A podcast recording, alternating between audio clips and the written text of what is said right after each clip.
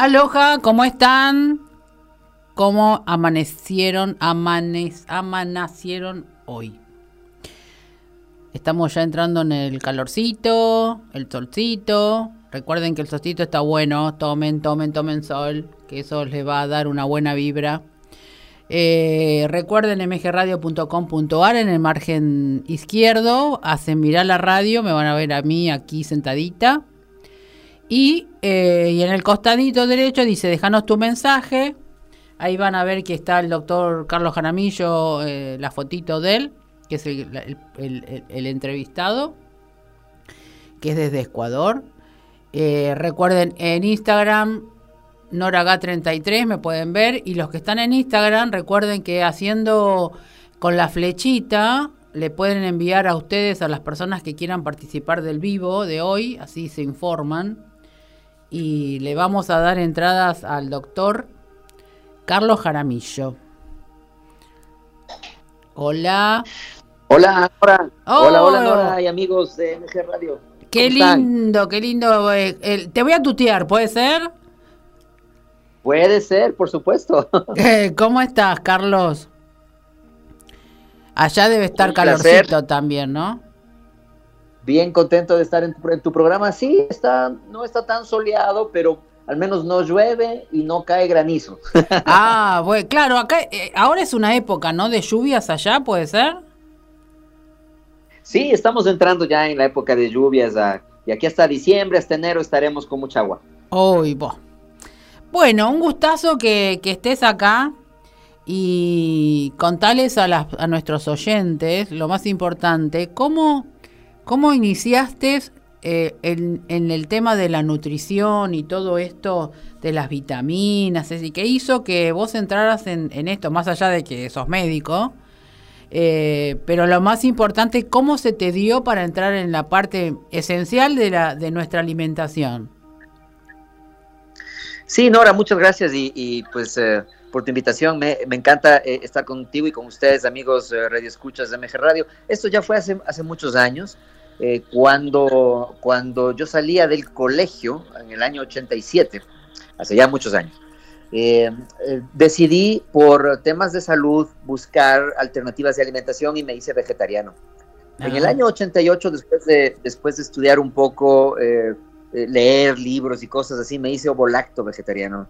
Después, como en el año siguiente, anduve explorando um, temas esotéricos, me hice frutariano y crudívoro. ¡Qué proceso! Sí, después de como un año más asistí, asistí a algunos otros talleres y seminarios y pues bueno, encontré a la macrobiótica. Entonces pasé por, por macrobiótica algunos años hasta, hasta comenzar a estudiar mi, mi doctorado en medicina natural. Y eh, bueno, una de las cosas interesantes fue que cuando llegué a estudiar eh, en la Universidad Panamericana de Medicina Natural, mi profesor me dice, oye, te veo un poco pálido y como decaído, tienes cara de macrobiótico, ¿no será que eres macrobiótico? Claro. y vaya, hasta, hasta ese tiempo pensé que estaba haciendo las cosas bien y me dijo, no, vamos a estudiar eh, también nutrición. Entonces, parte de mi formación, parte del pensum académico eh, con el que yo eh, estudié, pues en esos años incluía la nutrición y ahí fuimos aprendiendo ya un poco mejor la importancia de las vitaminas, la importancia de la suplementación con proteínas adecuadas, la suplementación con minerales adecuados. Y se fue dando, se fue dando un proceso cuando, cuando me gradué en el año 98 pues eh, una de las cosas más importantes pensé que era necesario con pacientes era iniciar, iniciar con temas de implementación y vitaminas para ayudarlos. Ahí se entrecortó. Bueno, ahora enganchamos de vuelta. Se, se, se corta. ¿Estás, eh, ¿Estás en manos libres, Carlos? Sí, estoy, estoy con un, con un teléfono, eh, sí, eh, me voy a me voy a mover más cerca del, del, ruteador para que no ah para eso para que no se corte. Sí sí sí. Bueno nos decías entonces que este entrases en toda la parte esto de la de las vitaminas. Y en realidad eh, es decir, seguís siendo, ahora, ¿cómo sos? ¿Vegetariano, frutífero, eh, macrobiano? Es decir, ¿cuál es ahora? ¿Cuál es la palabra? No, pues, pues pues ya no, ya no, ya no, ¿verdad? Uno, uno va aprendiendo lo que es necesario para cada ser humano. Yo me di cuenta que tal vez eh, no estuve haciendo bien para mí. Hay muchas personas que les va bien el vegetarianismo, hay otras que les va bien otro tipo de, de este tipo de orientaciones, pero descubrí que a mí no me iba bien, que necesitaba eh, un poco más de proteína, que mi tipo de sangre era un poco más de comer algo más de proteína. Entonces eh, se fue mejorando en ese sentido y no, ya no me etiqueto con, con alguna filosofía especial, ¿no? Ya no. Es decir, que ahora entonces, ¿qué comidas ten, es, eh, es decir, ¿cuáles son las comidas que estás ahora, eh, digamos, en ese nivel eh, nutricional? Yo trato de apegarme bastante a, a, la dieta tradicional indoamericana del cazador-recolector. ¿sí? Es decir, antes que lleguen los españoles acá a América, pues en, en, esta parte del continente nosotros no teníamos vacas, no teníamos cerdos, no habían alimentos refinados, no había el trigo, eh, no había muchas cosas que eh, eh, pues los españoles trajeron, ¿no? Y cuando, cuando nos, nos, apegamos más a la dieta del cazador-recolector ancestral, estamos hablando que nuestros antiguos, eh, nuestras antiguas comunidades habrían, habrían buscado la cacería, habrían buscado la pesca, eh, eh, la pesca de río, la pesca de, de, de ciertos camarones, la pesca de ciertos, de ciertos peces de agua, de agua no profunda. Y, y claro, o sea, si tú te apegas un poco a ese tipo de dieta, estaríamos pensando en que hay que comer variado, hay que comer cosas de muchos vegetales, de muchas verduras en la época y en la estación, hay que utilizar la caza, pesca, y es más o menos un poco la dieta. Ahí se te fue el sonido. Ahí, ahí te veo de nuevo. Sí, parece que, parece que por WhatsApp a veces... Uh, a veces se corta un poquito, pero aquí estoy bien cerquita del ruteador. Entonces bueno. te decía que la dieta del cazador recolector indoamericano es como lo que nosotros promovemos, ¿no? Especialmente para las personas que son del tipo de sangre O, eh, les va mucho mejor tener una alimentación un poco más rica en carnes, un poco más rica en, en caza, más rica en pesca, eh, con la inclusión de, mariscos de vez en cuando, verduras vegetales y cosas así. Bueno, entonces yo estaba, estuve viendo un par de, de videitos y inclusive hay una en el WhatsApp habías escrito sobre las vitaminas A, que era la inmunidad de visión tumoral, vitamina B, la energía, es decir, cada una de estas vitaminas eh, aportan a todo esto escrito, a ver si lo quiero interpretar bien. Es decir, la vitamina sí, A está es, bien. vitamina B para la energía, vitamina 3 para el detox por células. Vitamina 5, suprarrenales, Ajá. vitamina 6, salud femenina, vitamina 7, piel, cabello y uñas, vitamina B9, sangre, B12, nervios, B17, cáncer, vitamina C, inmunidad. Eh, eh, dame un panorama de qué significa todo esto que acabo de leer. Esa es una publicación que hice en mi Twitter sí. que decía una, una ruta rápida de, de, acceso para que recuerdes el uso de las vitaminas. De la vitamina A, eh, que se deriva de los betacarotenos, de las zanahorias, de ciertos, ciertos vegetales, eh, como la, el zapallo, la calabaza, eh, cosas ricas en este color, es, son muy nutritivas para nuestro sistema inmunológico. Entonces, claro, cuando nuestro, nuestro, que es una glándula que tenemos en el pecho, no recibe eh, la vitamina A, tus defensas caen. Ajá. Especialmente las citotóxicas que tenemos que se llaman tech killer, que son unas células que atacan a células cancerosas. Por lo tanto, esta vitamina A es una vitamina que tiene que ver con la salud de la visión y con la inmunidad antitumoral específicamente. Entonces, la alimentación actual, especialmente en mi país, podría tener una cantidad de deficiencia de vitamina A, porque aquí, aquí en Ecuador, la gente consume mucho café como desayuno, muchas harinas refinadas, cachitos, medialunas, pan blanco, que no tienen la suficiente cantidad de vitamina A y entonces la gente entra en deficiencia. Claro. Bueno. Por el otro lado, las, las vitaminas del complejo B son todas vitaminas que atañen al sistema nervioso y al sistema energético del cuerpo. La vitamina B1, por ejemplo, es la tiamina. La vitamina B1 es un, una vitamina levantamuertos. Cuando tenemos al paciente cansado, la gente que se cansa cada rato, muy probablemente tenga deficiencia de la vitamina B1, que se descubrió pues dentro de la historia de las vitaminas cuando eh, había, la pela, había la, el beriberi, que era una enfermedad desgastante del cuerpo, que la gente no podía ni caminar. Entonces, uno de el, descubridor de las vitaminas, un, científico polaco de nombre Kashmir Funk, comenzó a hacer unos experimentos con ciertos alimentos y se dio cuenta que este factor debilitante se arreglaba con lo que él llamó vitamina B1 tiamina. ¿Y en qué Y luego fueron apareciendo más de estas, de, estos, de estas sustancias vitamínicas y les fueron dando un orden, les fueron dando un orden de aparición, así luego la vitamina B3, ¿sí? que eh, se llama la niacina, es una vitamina que tiene que ver con la desintoxicación de las células del cuerpo. Es muy importante para la transmisión de la energía del neuronal. ¿Y, dónde las encontramos? Eh? te, interrumpo, ¿dónde las encontramos esas vitaminas? Principalmente están en los alimentos, en la carne, vas a encontrar la mayoría de vitaminas del complejo B, la mayoría, las, vas a encontrar en ciertos cereales como eh, dentro de nuestra alimentación tradicional indoamericana, vas a encontrar al maíz, a la quinoa, al amaranto, ¿sí? Vamos a encontrar estas vitaminas del complejo B en ciertas hortalizas, especialmente las que son ricas en colores, como los zapallos, eh, eh, las, eh, las, eh, los rábanos, todo lo que crece a ras del suelo y bajo el suelo se llaman hortalizas. Sí. Ahí las encontramos bastante en las hojas verdes también, ¿no? Entonces, cuando, cuando la alimentación actual, que muchas veces es muy deficiente porque la, la gente hoy en día que ya se está poniendo muy alerta con los temas de alimentación, escoge cambiar su alimentación de una alimentación vacía de nutrientes. Por ejemplo, el arroz blanco, aquí en mi país la gente come arroz, si no es con arroz, pareciera que no ha comido nada. Entonces, el arroz blanco es muy deficiente del complejo B. Entonces, eso es una de las cosas importantes, tratar de enseñarle a la persona que coma mejor y que si no lo, no, no lo puede hacer, que aprenda a suplementarse. Claro, claro. Acá me están preguntando si el café, el café orgánico es bueno.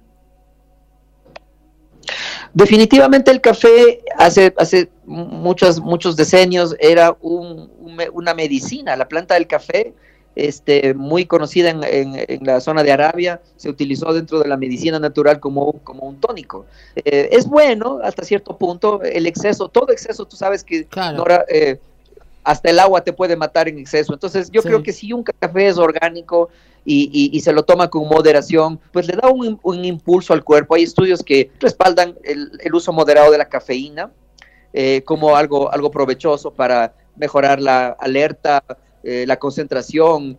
Y, bueno, no, yo no lo considero que haya cosas malas y buenas, sino necesarias o innecesarias. Y si es orgánico es mejor. Ahora yo te pregunto, eh, yo soy vegetariana, ¿sí? pero yo no como carnes, es decir, por una cuestión eh, espiritual que no me lleva a, la matanza de los animales, ¿no? Entonces lo sustituyo por otras, eh, es decir, verduras sobre todo, como decís, de los colores, y este legumbres. Y ahora también eh, estoy aplicando el magnesio en forma de en la piel, es decir, no tomándolo, sino absorbiéndolo por la piel. ¿Qué me puedes decir sobre eso? Que, bueno, cada quien es, libre de seguir los principios filosóficos y me parece muy bueno el, no matar en el, concepto del hinduismo que se llama ahimsa. Eh, es una filosofía de, no comer cosas que eh, estén muertas, ¿verdad? Y eso está bien, de pronto en, los, en, los, eh, en la evolución de cada persona estás en ese momento y yo te felicito. sin embargo, sin embargo, habría que determinar una cantidad de factores para saber si estás comiendo bien. Uno de los problemas que siempre hemos reconocido con personas que son vegetarianos y que no conocen mucho del tema, que tal vez no sea tu caso, tal vez tú sí conozcas mucho y por eso te estás suplementando, es la deficiencia justo del complejo B y dentro de los, de los cuales hay la vitamina B12, la cobalamina, que hoy se la llama metilcobalamina, la forma más natural, que suele venir un poco de deficiencia en los vegetarianos. Para eso yo eh, siempre recomiendo que las personas incrementen su consumo de, hongos. Hay ahora unas, eh, unas una, información muy nueva sobre la micomedicina, ¿ves? Que son, que son el uso de ciertos hongos medicinales como el cordyceps, el, la cola de pavo, el chagas, el maitake, el caguarataque, que pueden, que pueden contener fracciones que en algo suplen esa deficiencia de metionina y de vitamina B12. Entonces, eh, haciendo una alimentación vegetariana buena, bien, bien balanceada y suplementando de vez en cuando con un poquito de, de metilcobalamina, no le veo mucho problema. Hay que acordarse con el tema del magnesio que la piel de por sí no absorbe magnesio, excepto si se lo sometiera a un proceso de electrólisis. Sí. Es decir, una absorción a través de los poros con la ayuda de la electricidad cosa que no es tanto el caso, porque si regresamos en el tiempo, podemos decir que los antiguos cazadores recolectores comían muchas cosas con magnesio, ¿sí? Por ejemplo, tomábamos el agua de los manantiales, que habría sido mucho más limpia, por supuesto, que el día de hoy, y esa agua contenía mucho magnesio. Las plantas que habríamos comido, las, los minerales que habríamos consumido, tenían, tenían mucho, mucho magnesio. Entonces, eh, al, sacar de, la, de una alimentación balanceada a ciertas verduras, ciertos vegetales y los cereales, eh, que hoy se llaman cereales refinados, en los cuales hay una cantidad de otras sustancias químicas, pueden, puede el magnesio siempre entrar en deficiencia. Para mí, yo creo que el magnesio es uno de los, de los suplementos minerales muy, muy importantes que tienen que considerarse en el día de hoy eh, en la mayoría de las personas, porque el magnesio suaviza mientras que el calcio endura. Claro, eh, por eso es Entonces, el motivo nosotros... de que empecé a usar el magnesio. Sí, sí, te felicito que, que, consumas el magnesio. Hay, hay formas de magnesio que hoy en día se, se, se promueven como suplemento, el, el, gluconato de magnesio, el treonato de magnesio, el glicinato de magnesio, el citrato de magnesio, que... Eh, que son, que son varias formas de magnesio que te pueden servir o le pueden servir a la gente. Normalmente yo suplemento, es decir, le mando a mi cliente, a mi paciente, yo le mando magnesio cuando veo que tiene tensión en la espalda, que tiene dolores musculares, que le han diagnosticado como fibromialgia, que le han diagnosticado como paciente de migraña, que tiene hipertensión, que tiene cálculos renales. Yo siempre pienso primero en, en, en cuánto magnesio esta persona tiene en la alimentación. Claro. Claro, sí, porque ahí es con donde el faltante. Acá me están preguntando, Sergito de Nordelta, nosotros tenemos acá el delta donde está el río y este señor Sergio vive ahí cerca. Entonces dice, cielo celeste, hermosa temperatura y el río enfrente mío. Mi carpincho y yo escuchando el programa. A mí se me están aflojando las chapas. ¿Será por algo que como en exceso y tengo que aflojar? Pregunta. ¿Qué son las chapas? Las chapas, ah, se refiere al pelo, como que a uno se va quedando pelado. Ah, ok. sí, bueno, aquí es otra cosa. Entonces, ah. eh, bueno, si, si, se cae, si se cae el cabello, hay que, hay que recordar que eh, la glándula tiroides es una de las glándulas importantísimas y uno de los síntomas, uno de los signos, perdón, de, de, que esta glándula entra en deficiencia suele ser de primera mano la caída del cabello junto también con una deficiencia de proteínas. Hay personas que no tienen suficiente proteína y el cabello, el folículo piloso se, se, afloja. O la ingesta, la ingesta de proteínas para que el cuerpo pueda formar colágeno también es un, uh, un, factor que puede ser que se le aflojen las chapas. Entonces, aquí la clave es preguntarse qué al amigo que vive ahí en ese lugar tan fantástico, cuánto sol está recibiendo en el día a día, eh, cuánta, cuántos minerales está consumiendo en su alimentación, si está consumiendo una alimentación muy rica en azúcares. Una alimentación muy rica en azúcares suele también dar problemas de caída del cabello. La falta de la vitamina B7, la biotina, puede ser que también esté faltando. Eh, después de los 35 años comienza a haber un decrecimiento en el colágeno del cuerpo propio. Entonces también eso es otro problema. Habría que ver cuál será la razón eh, o estará muy estresado. A veces también el estrés mm produce una vasoconstricción en el cuero cabelludo y los folículos pilosos se, se, alteran y se, se, ahogan por falta de nutrición, falta de oxígeno y el cabello se cae. Es decir, son muchas razones. Eh, habría que felicitarle al amigo porque vive en un delta y eso es una bendición. Claro. Eh, y de pronto sugerirle que, que, que, consulte con su profesional de la salud para que se haga por ahí un par de examencitos para ver cómo está la salud del cuerpo en general, ¿no? Claro. Y ahora con referente al colágeno, eh, por un entendido por un colega amigo, él me decía de que tomando eh, gelatina sin sabor eh, natural, una cucharita puede llegar a generar algo en el cuerpo de la falta del colágeno, ¿puede ser? Es posible, es posible que sí. Hay que recordarse que eh, nuestro cuerpo produce su propio colágeno. Son varios tipos de colágeno que el cuerpo produce. Entre las, entre las células del sistema básico, porque nuestras células están flotando en una, en una matrix. Y ahí existen unos, unas estructuras celulares que se llaman fibroblastos.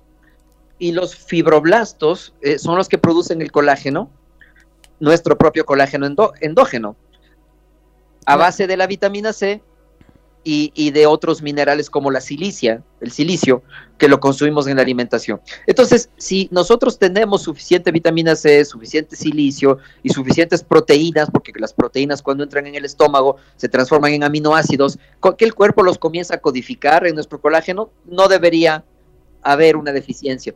Pero, pero se ha medido, se ha medido y después de los 30 años nuestra producción endógena de colágeno comienza a decaer entonces ahí la gelatina sin sabor, eh, los caldos de hueso, eh, eh, el, pescado, todos estos alimentos que son gelatinosos pueden ayudar bastante para, para o, bien, o bien un buen suplemento de colágeno pueden ayudar a que la persona pueda recuperar sus, articulaciones, su piel, básicamente los tejidos de sostén. Claro, lo que te estaba, ahora que nombraste es el silicio, eh, es decir, ¿qué información? Yo tengo mi información, ¿no? Y quiero saber qué información a nivel médico tenés sobre el. Pues yo siempre hablo que nosotros tenemos un cuerpo de carbono y lo estamos pasando a silicio. Y como justo hablaste del silicio, quiero preguntarte eso. ¿Qué tanto sabes de nuestro cuerpo que tiene a, través de las gaseosas con el grafeno y algunos este, mm, alimentos que también tienen grafeno, el agua que últimamente tengo entendido que acá en la ciudad de Rosario, a través de todas las fábricas, están eh, tirando eh, en los productos mucho grafeno al agua y no sé qué tanto se puede llegar a, revertir a través del cloro todo eso y que nosotros lo estamos tomando. Entonces el cuerpo uno lo, lo, sana por un lado y, y después te lo enferman por el otro. Entonces, ¿Qué sería para, para vos esta, esta pregunta?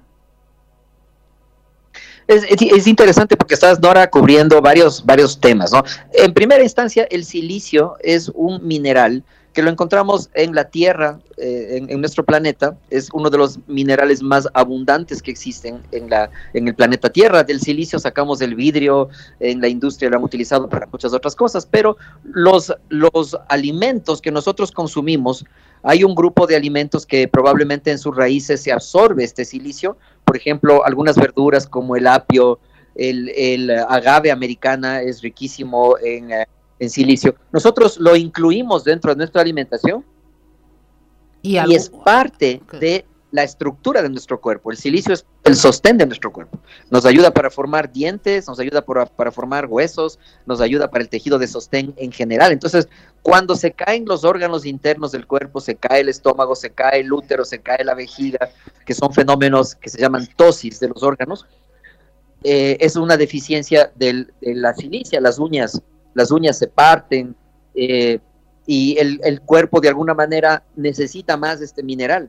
Hay que suplementarlo de alguna manera. Entonces hay comidas que pueden ser ricas en silicio, por ejemplo la sábila, que es una planta muy conocida en todo el mundo, es riquísima en silicio, eh, el agave americana, el penco de donde salen las alcaparras, riquísimo en silicio también, eh, las tierras de diatomeas, las tierras de diatomeas que también se venden como suplemento para, para eh, la alimentación, como un desparasitante natural, riquísimo en silicia eh, algunos tipos de algunas mieles, como la miel de caña, muy rico en silicio. Entonces, los seres humanos necesitamos este silicio para nuestro tejido de sostén. Eh, eh, el, cloro de, en, su, en, su forma, en su forma pura química, solo, es, un, es, un, es, un, problema. Nuestro, nosotros tenemos cloro en nuestro cuerpo como parte de nuestros electrolitos y es un factor desinfectante del cuerpo. Si nuestro cuerpo tiene cloro, cuando ustedes ingieren el dióxido de cloro, por ejemplo, que es una sustancia que se ha hecho muy famosa después de toda la emergencia sanitaria, es un agente que superoxigena el cuerpo y le ayuda a desintoxicarse de muchos fenómenos. El tema del grafeno es algo bien complejo bien complejo porque, eh, como tú dices, las industrias han estado utilizando grafeno, ¿sí? Eh, y pues ahora con este, este tema de, las inyecciones que hubo durante la emergencia sanitaria y hasta ahora se siguen proponiendo de varios tipos de gobiernos que sigan campañas para seguir inyectando a la gente con estas sustancias génicas que tienen, que tienen grafeno, eh, pues nos toca de alguna manera seguir, como tú dices, ¿no? En la lucha de que por un lado te quieres sanar y por otro lado la misma, las mismas industrias están utilizando estos, estos ingredientes incluso en agua para inyección. Claro. Entonces es, es, es, es, grave el tema. La homeopatía tiene una, una ayuda, una solución para, para esto y es el, y es el, el grafito homeopatizado que eh, nosotros estamos utilizando como uno de los primeros medicamentos para ayudar a personas que eh, después de la emergencia sanitaria han tenido síntomas, coagulopatías, daños, que le llaman ahora el eh, COVID de larga data, mm. para limpiarles de su cuerpo este, este grafeno. Entonces, una de las situaciones es esa.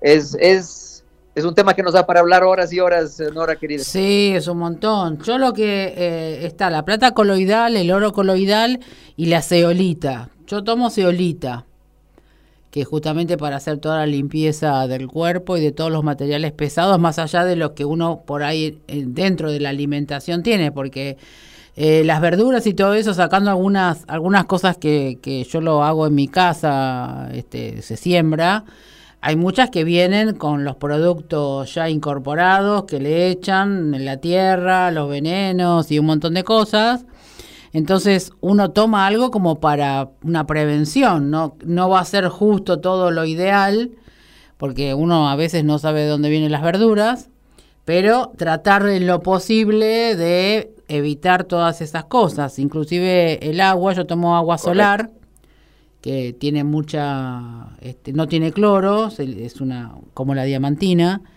y, y ver de sacar todas estas, estas cosas del cuerpo de, de alguna manera, como para seguir eh, limpiándolo, ¿no? Es decir, que uno esté mejor en, en, todo el cuerpo, porque ya no sabemos qué cosas le tiran a las verduras. Eh, es decir, uno acá tiene las... Es decir, te pasan la información de que le pusieron tal cosa, tal la otra, y vos decís, bueno, te lo termina, por más que lo laves, te lo terminas comiendo. Es correcto. Mira, hay tanta, tantos, tantos agroquímicos, tantos pesticidas, glifosatos, eh, fosforados, órganos clorados que, que la industria eh, del desarrollo alimenticio ha ido poniendo en nuestra cadena alimenticia ya por muchos años, el DDT, por decirte algunos.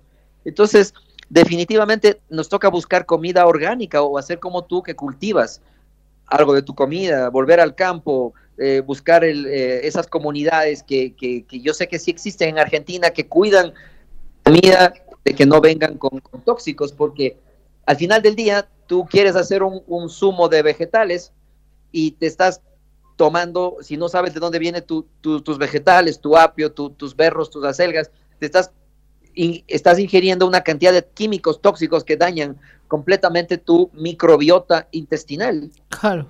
Entonces, a la larga uno piensa que hace bien, pero lo está haciendo más daño. Entonces, es muy importante buscar aquello que es orgánico, Nora. O sea, eso hay que, hay que hacer las campañas para, para que nos digan dónde está en Argentina, dónde está en, el, dónde está en Rosario, dónde hay en Mendoza, dónde hay en el Mar del Plata, dónde hay en las diferentes zonas de, de Argentina sitios, comunidades que estén cuidando de la tierra y que no le estén metiendo estos agrotóxicos para nosotros comer y buscar y, ah, diseminar esta información con el fin de limpiarnos. Ya hay la ceolita, todo lo que tú tomas me parece fantástico que tomes agua solarizada.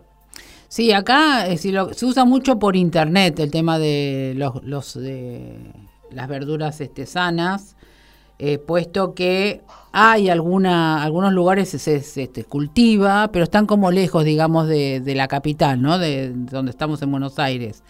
Eh, hay que ir hasta el lugar, porque no lo, no lo proveen ellos, tenés que, ya te tenés que movilizar con un auto, bueno, entonces se usa mucho por internet que te traen el canasto de lo que vos pedís a tu casa. Y eso es todo natural. Por supuesto los costos son distintos, pero sin embargo, bueno, tiene todo lo, lo mejor que es para la salud de uno, ¿no? Y ya que te pregunto, ¿qué te parece el tema de los detox? Pues como te dije hace un momento, si te refieres a jugos de detox, me parece bien usarlos eventualmente, ¿sí? Pero sabiendo de dónde vienen sus fuentes, ah, porque si comienzas a sentirte mal, comienzas a ver que con el detox te dan diarreas y la gente piensa que está limpiándose y la verdad no, es lo que está matando su, microbio, su microbiota por la cantidad de tóxicos que pueden tener. Entonces ya estamos hablando que más bien es un, es, es un problema más que un beneficio. Entonces no me, no me no me disgustan eh, los detox, está bien hacer de vez en cuando un ayuno, está bien de vez en cuando hacer algunos jugos de vegetales, pero siempre y cuando sean orgánicos. Claro, eso es lo, eso es lo que acabas de decir importante, el tema esto de que te da la diarrea, porque es cierto, las personas creen que están haciendo una limpieza y en realidad no están haciendo eso, y eso es por la falta de información que mucha gente cree que tomando eso va a adelgazar enseguida, se va a limpiar todo, eh, pero en realidad se está desmineralizando el cuerpo. Y es bueno que, lo, que lo aclares. Sí, es importantísimo, no tanto la desmineralización, sino que si tú te haces un, jugo detox con apio, con, con, apio fumigado, le voy a decir, ¿no? Con apio, apio común y corriente, con, le pones una, una, manzana que también fue fumigada, le pones unas fresas, le pones unos pepinos y tú te tomas tu jugo detox en la mañana, pero has comprado esto en la tienda de la esquina, donde, donde pues viene de la cadena normal de, de, de, suplementación de alimentos, entonces eh, al final del día estás tú teniendo, teniendo problemas digestivos y es porque estos, estos uh, productos han venido ya fumigados con agrotóxicos. Entonces, estos agrotóxicos entran en tu, en tu intestino y matan tu microbiota intestinal, lo que antes se decía la flora intestinal. Es, son tóxicas para las bacterias buenas, en otras palabras, y entonces ahí viene otro problema. Claro.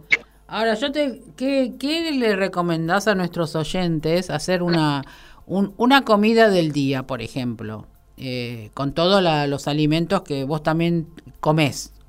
¿Cómo le, le podemos indicar qué hacer en el día de mañana comenzar con qué tipo de desayuno. Que, bueno, ustedes comen distinto que nosotros, ustedes son más de comer a la mañana, ¿no? como algo más este específico. Acá no, acá acá se come todo el día. A la mañana el desayuno, al mediodía la comida, bien, una buena comida, después este el matecito con las medias lunas y después la cena. Es decir, todo el día se come. Entonces, Sí, bueno, acá también todo el día se come. Pero mira, hay cinco cosas, amigos y Nora, cinco cosas que yo sugiero desde el punto de vista de la medicina natural. Número uno, no consumir el cerdo, ¿sí? Porque es un alimento, es una, es una comida que, que no, no es realmente apta para el ser humano, es demasiado tóxico ese animal. Número dos, los lácteos, ¿sí? Hay que, hay que alejarnos de los lácteos, sobre todo hay gente que es muy sensible a los lácteos y puede tener problemas inflamatorios en en ojos, oídos, nariz y garganta. Entonces, no lácteos. No harinas refinadas. Las harinas refinadas que vienen eh, de la tienda, de la, de la bollería normal, pueden venir cargadas de bromuro, ¿sí? Y, o azodicarbonamida, que son sustancias que matan, al, que dañan al intestino. Las frituras, todo lo frito no es saludable porque es cargado de omega 6. Y por supuesto el azúcar refinada y la sal refinada. Esas son las cinco cosas que yo no recomiendo. Libre de eso, la alimentación pues tiene que tener el desayuno, frutas de varios colores, ojalá eh, una o dos porciones, ¿verdad? En el día más se pueda utilizar la fruta, pero yo aquí prefiero que la gente utilice fruta pequeña de recolección, es decir, frutas como fresas, frambuesas, moras, arándanos, eh, algo como las murtas, cosas que la gente va recogiendo y que, nosotros antes, hace cientos de años, podemos decir miles de años, fueron parte de la dieta del cazador y recolector. Entonces tiene que haber algo, tiene que haber algo de fruta. Huevos tal vez unas dos veces por semana. Debería haber alguna proteína, porque el cazador recolector siempre desayunaba alguna proteína, ¿sí? En este caso podría recomendar el pescado, eh, el pavo orgánico, el pollo de, granja, los huevos también tienen que ser huevos de granja, si los vas a consumir, de vez en cuando un, un, un cereal como una, una, quinoa, una avena, sobre todo si sos joven y haces ejercicio, necesitas carbohidratos de buena, de buena calidad, no refinados. ¿sí? Un té, el té verde, el, el, el, el mate que ustedes usan sin azúcar, muy bueno, es rico en antioxidantes, está, está muy bien. De vez en cuando un café sin azúcar, tampoco le veo el problema, ¿verdad? Y hay que, hay que hidratarse en el, en el día constantemente. Luego, a la hora del almuerzo, tal vez eh, variar un poco la comida, siempre tiene que haber una o dos porciones de alguna proteína, como las que he dicho, verduras y vegetales de todos los colores, que tu plato sea muy colorido, que no sea solamente arroz con, con papas, arroz con huevo frito, arroz con pollo frito, hay que alejarse de eso. Siempre debe haber un grano tierno en la alimentación, como arveja tierna, frejol tierno, eh, este, habas tiernas, vainitas, ese tipo de, leguminosas se llaman, leguminosas. Y junto con las leguminosas, las hortalizas, que son los vegetales que se cultivan a ras del suelo o bajo el suelo. Entonces ahí tienes los rábanos, la yuca, eh, la papa, eh, eh, sobre el suelo tienes las, las calabazas, los pepinos, las alcachofas, etcétera y, te, y, te, y, te, va muy bien. Entonces, una alimentación así balanceada te quedaría bastante bien. Y en la noche, tratar de no comer mucho en la noche. Sí, comer algo de proteína está bien, eh, pero ya no comer así muchos carbohidratos en la noche porque te vas a dormir con la barriga llena y los carbohidratos deben ser energéticos. Más bien en el día se pueden consumir en la noche ya no frutas, en la noche ya no arroz, en la noche ya no pastas, porque te quedas con toda esa energía acumulada y vas a engordar te vas a poner ácido, al otro día vas a estar con una, con, con, uh, con una pesadez en el cuerpo y, y, realmente eso es importante. Hidratarse en el día constantemente y por supuesto, en los casos que ya tengas tú alguna falencia, comenzar a pensar en suplementos como la vitamina C, unos 2 o 3 gramos al día, si no es más, ¿verdad? El magnesio, de 500 a 800 miligramos de magnesio, un multivitamínico aparte que tenga algo de extra de complejo B, ¿sí? Y, yo creo que eso podría ser una, una idea de para, para, tener, ya hay que hacerlo como para cada persona, ¿no? Tomando en consideración su tipo de sangre, sus ancestros. Por ejemplo, ustedes en Argentina tienen, tienen mucho uh, ascendente europeo. Sí. Entonces hay más genética, más genética de tolerancia a la leche, a la carne res, a ese tipo de cosas por la, el ancestro que ustedes vienen de, de muchas, eh, mucha eh, migración que hubo, ¿no? Hacia Argentina de, de Europa. Y el bueno. europeo venía de un clima más frío, entonces estaba necesitaba un poco más de, alimentos calentantes, ¿no? Acá el argentino, yo te digo, lo, a la mañana es el café con medias lunas.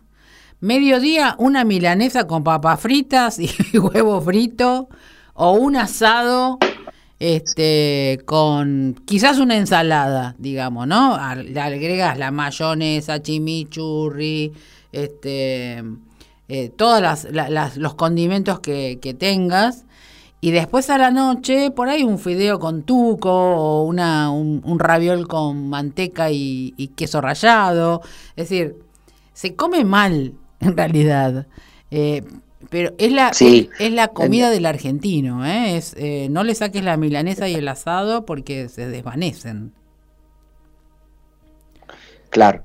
Claro, eso, eso te digo, o sea, porque por ancestro ustedes tienen mucho, mucho de, de, de, de allá, pues, ¿no? Del norte. Entonces la gente claro. trae esas, esas, esas costumbres más que otra cosa. Y luego le van echando estas chimichurri que tú dices, mayonesas. Todo eso es exageradamente inflamatorio. Claro. ¿sí? Nuestros antiguos, nuestros antiguos cazadores, si eran cazadores, pues por ahí, eh, en la Patagonia, yo qué sé, ¿no? Los antiguos eh, patagones, los antiguos mapuches, no sé qué habría por allá. Sí, los mapuches. Probablemente, probablemente no consumían nada de estos fritos, nada claro. de estos aderezos que son ricos en omega, en omega 6. Comerían carne de guanaco, carne de llama, eh, de conejo, de, de, de, venado, de las cosas que la naturaleza les, les daba que no eran inflamatorios. Pero ciertamente la alimentación actual tiene ese problema, excesos y deficiencias. Hay que drenar los excesos y llenar las deficiencias, ¿no? Acá me preguntan, si usamos vitamina complejo B, ¿cuánto es lo recomendado para tomar? Eh, eh, la, la, la, industria de las vitaminas tiene ciertos estándares que normalmente eh, los estándares vienen dentro del frasco del suplemento. Hay que buscar siempre que sean vitaminas de extractos naturales y no sean todas sintéticas, aunque las sintéticas se ha probado que no, no van tan mal. Entonces hay que buscar un multivitamínico que tenga todo el complejo B. ¿sí? Eh, que tenga minerales, que tenga complejo B, porque tiene que asimilarse a lo que nosotros diríamos una comida. Las comidas no vienen, no hay, no hay comidas que tengan, que tengan una sola vitamina. Claro. No hay comidas que tengan un solo mineral, ellas tienen un, un ensamble.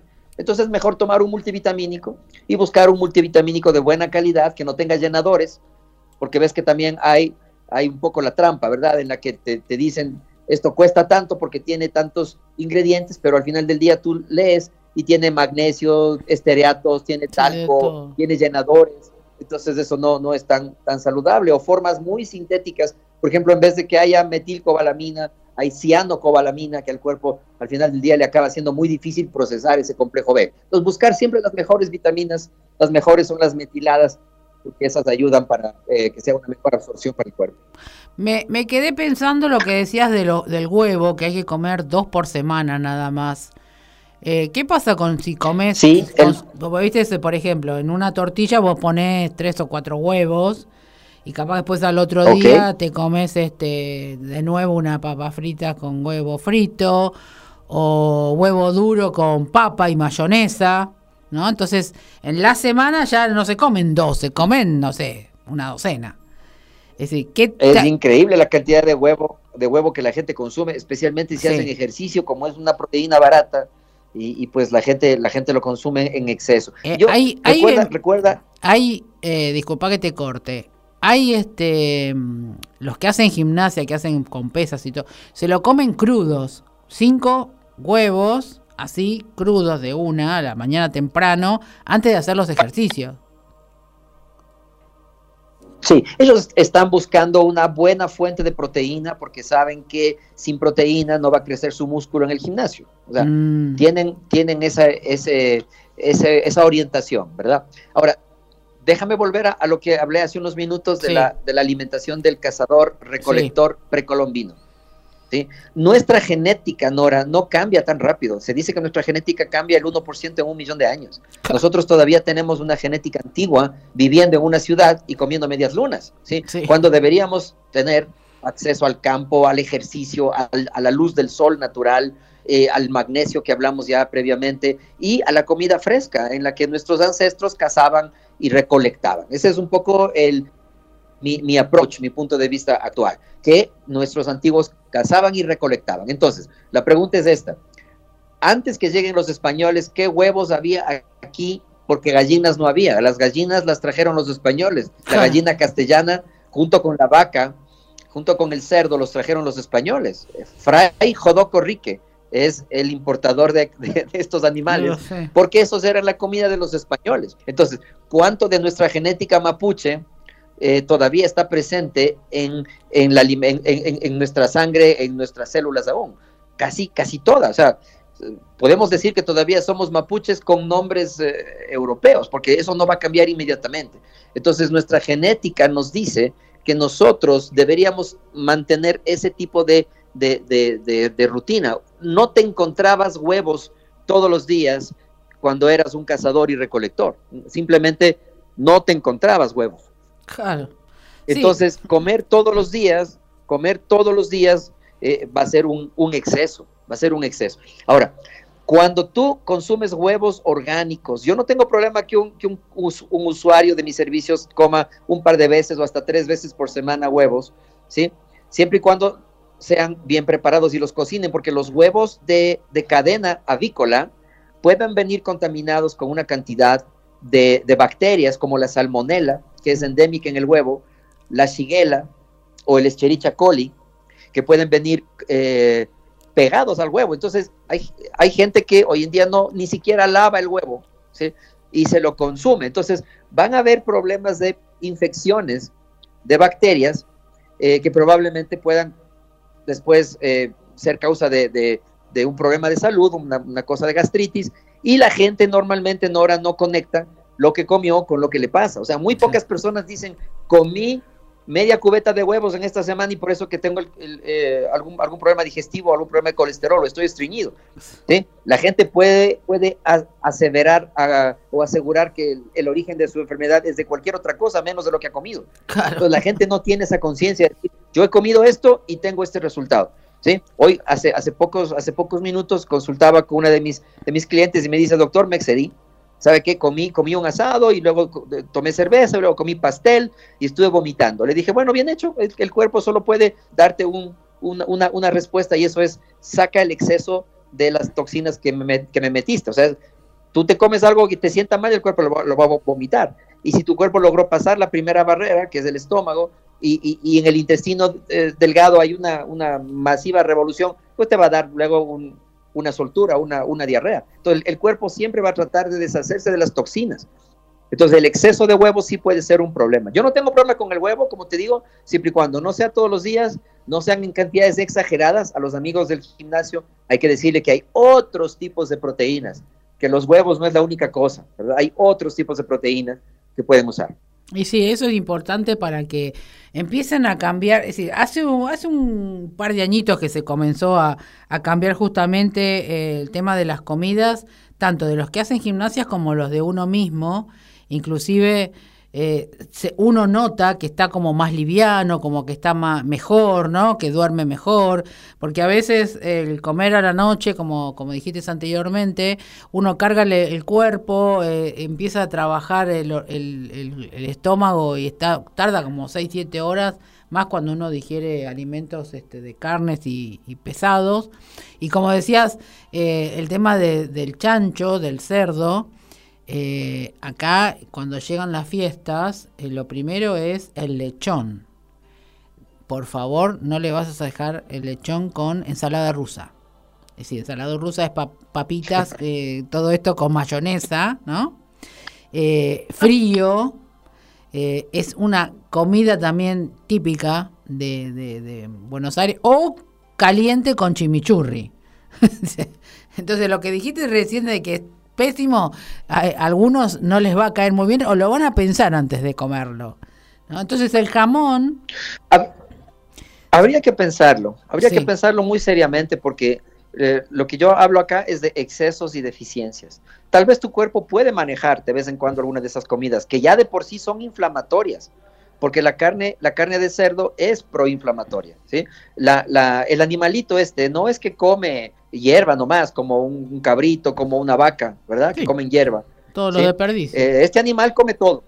Este animal come todo. Come, come animales muertos, come cosas podridas, come sus propias heces fecales si no le limpian, y eso, eso es muy conocido, ¿verdad? Entonces, si al, eh, en, el, en, el, corral del puerco tú no le, no le metes agua, no le metes manguera a presión y limpias todo eso, el cerdo puede comer su propia caca. Y bueno, eso es un alimento muy tóxico. La gente puede decir, ay, qué rico que sea eso, pero una cosa es, es que un alimento sea sabroso y otra cosa es que tú no sepas de dónde, de dónde viene. Yo, es un alimento que, por ser tan inflamatorio y por los estudios en Alemania que hizo Heinz Henrik Reckebeck, encontró que el puerco tiene más de 2.000 tipos de virus. Es una carne muy, muy parecida a la, a la humana. Sí. ¿sí? Entonces, obviamente, el, el, el, cuerpo del cerdo no se desintoxica, no tiene poros grandes.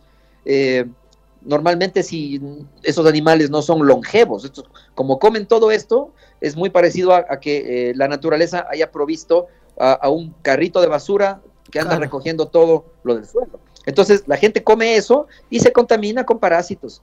Yo una vez anduve por Argentina dando unas conferencias por, por Chile y cuando les hablé a un grupo de médicos de, desparasitar me quedaron viendo raro. Dijeron, ¿cómo desparasitar? Si aquí se desparasita a los animales, la gente no se desparasita. Y entre mí pensé, wow, no te desparasitas y, y comes lo que comes, amigos, o sea, hay parásitos que se meten en la sangre, hay hemoparásitos, hay parásitos que se meten en el cerebro, el más importante, el cisticerco del, del, puerco, del cochino, ¿sí? Hay parásitos que el cuerpo los atrapa y, y, forma gelosas, miogelosas en el cuerpo. Entonces simplemente la gente no sabe, pero cuando le hacemos un análisis, eh, aquí, aquí en la oficina encontramos muchos parásitos, ¿sí? Y el examen de sangre los eosinófilos altísimos.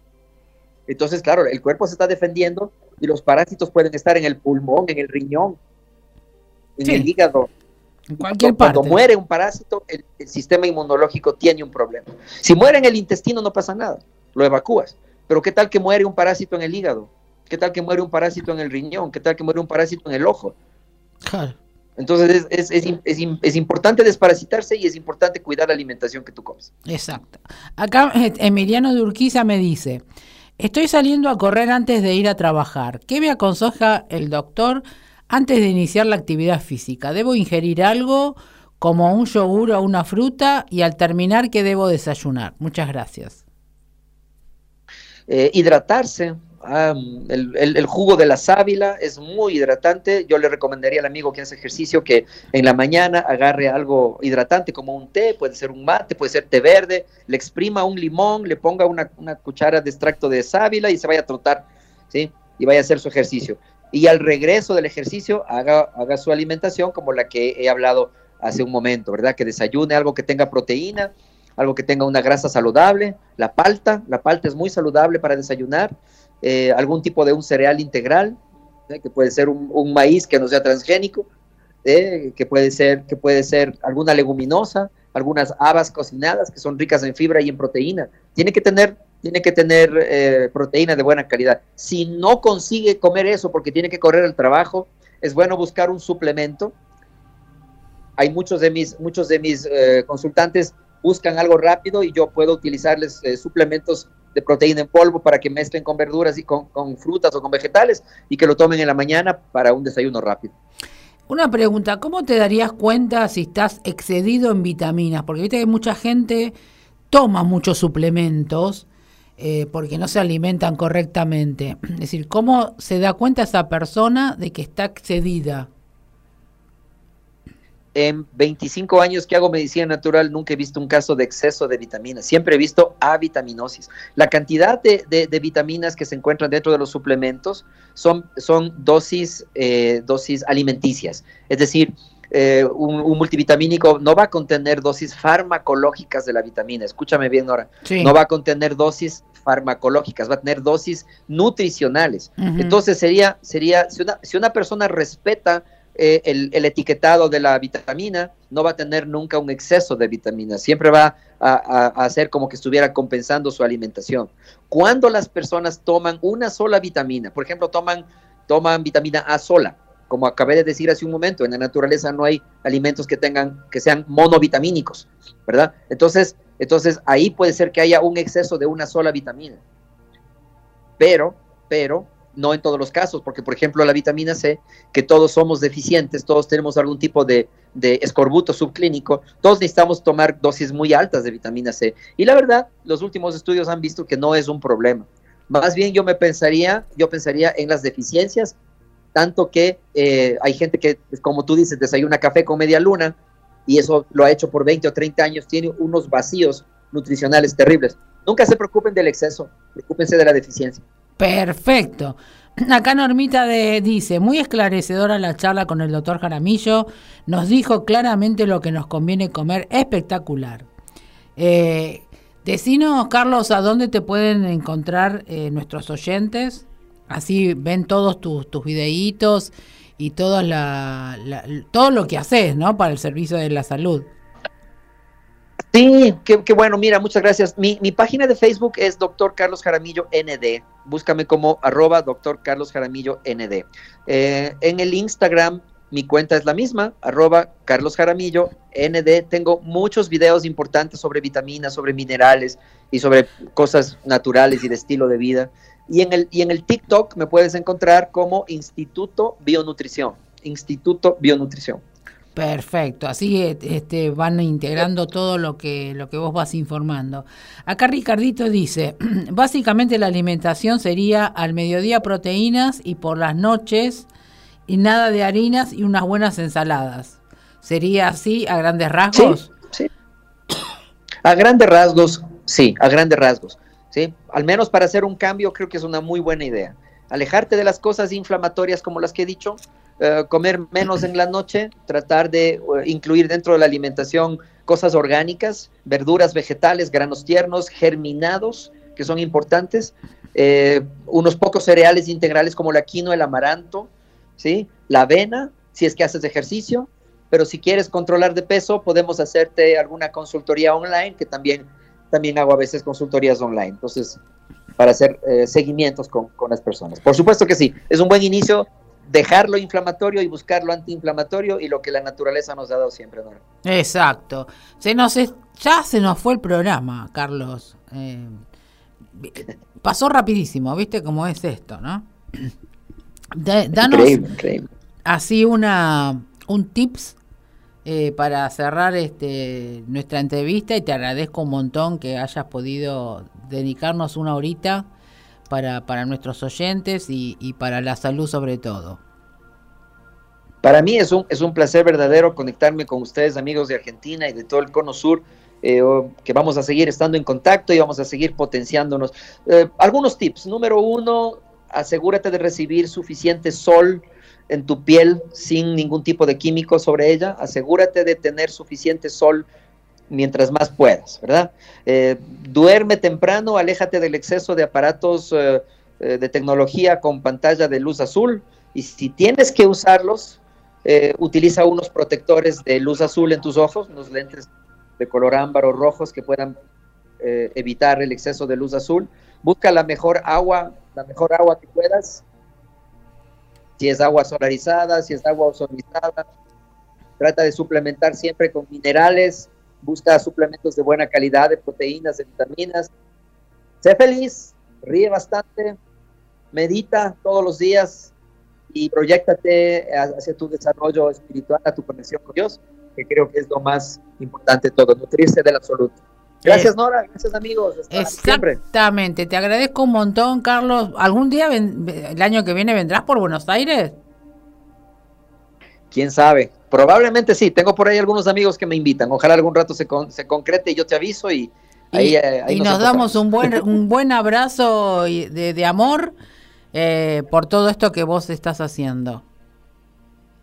Es un placer. Siempre vamos a estar en contacto. Siempre cuenta conmigo, Nora. Un gran abrazo para todos. Felicidades y siempre, siempre vivan con pasión. Chao. Chao. Un beso enorme. Bueno, escucharon al, doc. Entre el, doctor este, Asanza del otro día y lo de hoy, empiecen a, a cambiar la alimentación. No se van a quedar sin comer, obviamente que no, pero es importante el cambio de la alimentación, lo que venimos hablando desde hace un montón. Y vamos a ver si el mes que viene lo puedo traer a Guido, que viene con también, este, ¿se acuerdan de Guido Álvarez, el que también pintor? Eh, viene con unas cosas nuevas, eh, unas tarjetitas um, cuánticas, me estuvo contando hoy, así que voy a ver si lo puedo traer este el mes que viene para que nos cuente, pues es muy, muy interesante y muy sanador eh, lo que está haciendo Guido. Eh, les cuento, la semana que viene vamos a estar con Alison desde Colombia. Ella estudió con Daniel Baena, que también estuvo con nosotros. Es comunicadora social, periodista, hace registros akáshicos y ahora estaba estudiando otras cosas con, con Daniel sobre el tema espiritual. Que así que para mí es un honor eh, que ella también esté, porque es un, ser de luz muy, muy, muy, muy lindo, es un ser muy lindo, ha avanzado un montón en su vida y ha crecido también un montonazo. Después vamos a tener a una medium, Susana. Vamos a ver si, si puede ser que nos dé algunos este, mensajitos. Y en diciembre eh, todavía lo tengo para confirmar para constelaciones eh, familiares. Ah, la astróloga, me estaba olvidando de Paula. Es argentina, pero está viviendo en España. Así que para el 30, creo que 30 de noviembre, eh, va a estar ella desde España dándonos también uno, algunos este, planetas que andan dando vuelta por ahí. Para, para muchos, que así que estén atentos. Y recuerden que todavía sigue vigente que el día 28 de diciembre quiero que quiero, está mal, perdón. Alguno que realmente se anime a venir a hablar sobre su experiencia a través de del tiempo, a través de todo lo que, lo que uno ha comunicado en estos dos años, eh, qué, logros han tenido, cómo ha cambiado su vida, qué es lo que les ha pasado. Me, realmente me gustaría mucho para que sea la persona que, pueda contar, eh, porque uno sabe que transmite algo con amor, pero es interesante también saber cómo le ha ido a esa persona, que, nos cuente. Em, y para mí es muy eh, interesante que acá, como está Ricardo, Norma, Marta, Emilio y muchos que están detrás, que no conozco sus nombres, eh, realmente me interesa saber cómo les, qué, qué aporte uno hace, porque uno está acá y quiere saber, yo al menos quiero saber, soy una persona que me interesa llegar al prójimo lo, lo mejor y que esa persona sepa, o mejor dicho, que yo sepa cómo le, he transmitido eh, todas estas informaciones. Por eso eh, espero tener alguien el 28. Ah, acá Norita me dijo, Normita me dijo que le daba vergüenza. Y en realidad no, no hay que tener vergüenza absolutamente de nada porque ustedes no saben a qué otra persona le puede llegar su información. Porque uno habla y a veces no sabe el bien que le puede estar haciendo al otro del otro lado. Así que eh, recuerden que yo los voy a seguir este, citando. Y les cuento que el fin de semana eh, vamos, hay los chicos que estuvieron el otro día, Daniel y Dakuski, Dataski, bueno, cualquier cosa estoy diciendo, me va a pegar Daniel. Eh, Dani y L, vamos a decir así, van a hacer una puja de gongs en su espacio Aura, que así que búsquenlo por Facebook o por Instagram, que va a ser de 9 y media a 6 de la mañana. Yo voy a estar ahí, eh, me voy a comer toda la noche los gongs eh, gons, cuenco y tambores, un montón de cosas van a tocar. Y si quieren, este, agéndense, que va a estar muy bueno y muy lindo. Los voy a esperar la semana que viene. Eh, les mando un os amo a todos.